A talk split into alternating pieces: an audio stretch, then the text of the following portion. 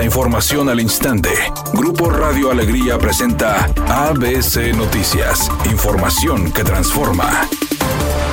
¿Qué tal? Muy buenas tardes, esta es la información. Tras la polémica por inaugurar sin que presuntamente se concluyera el acueducto El Cuchillo 2, el gobernador Samuel García destacó el respaldo por parte de las empresas que participaron en el proyecto hídrico. A través de su cuenta de Instagram, el mandatario estatal dio a conocer un comunicado firmado por al menos 17 empresas locales y una cámara empresarial que respaldan las obras de la primera etapa del acueducto, recién inaugurado también por el presidente Andrés Manuel López Obrador. En la publicación del emesista, se señaló, constructoras de Nuevo León y Caintra respaldamos a Conagua y a la empresa Agua y Drenaje respecto a la decisión de las autoridades, aunque reconocieron que se pudo arrancar solamente la etapa 1 del sistema de bombeo ante la situación crítica que atraviesa la entidad.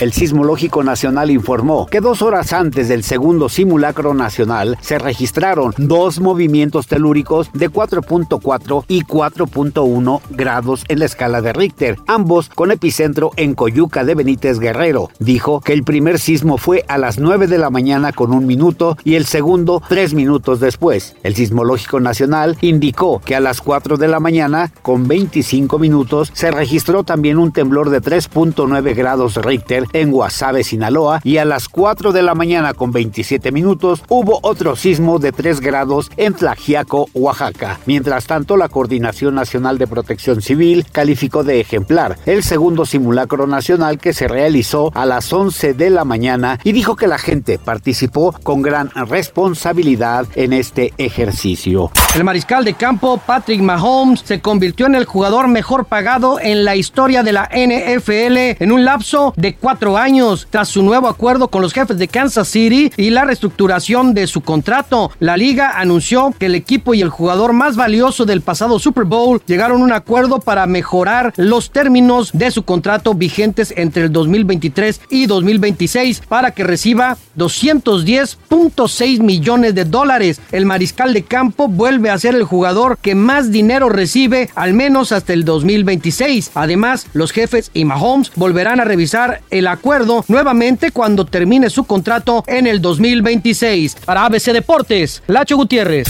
Aunque Sergio Mayer aseguró que los integrantes del Team Infierno realizarían una gira por diferentes ciudades del país, al parecer eso solo quedó en el pasado, porque primero Wendy Guevara dijo que ella no podía participar. Apio Quijano, integrante de Cabá, dijo que los compromisos se le empalmaban con los que tiene el grupo Cabá. También ahora se bajó del barco Emilio Osorio y Nicola. Los únicos puestos son Sergio Mayer y Poncho de Nigris. Wendy, siendo como es, aseguró a través de un video que ellos siguen con el plan porque son los únicos que no tienen ningún otro proyecto. Redacción y voz, Eduardo Garza Hinojosa. Tenga usted una excelente tarde. ABC Noticias. Información que transforma.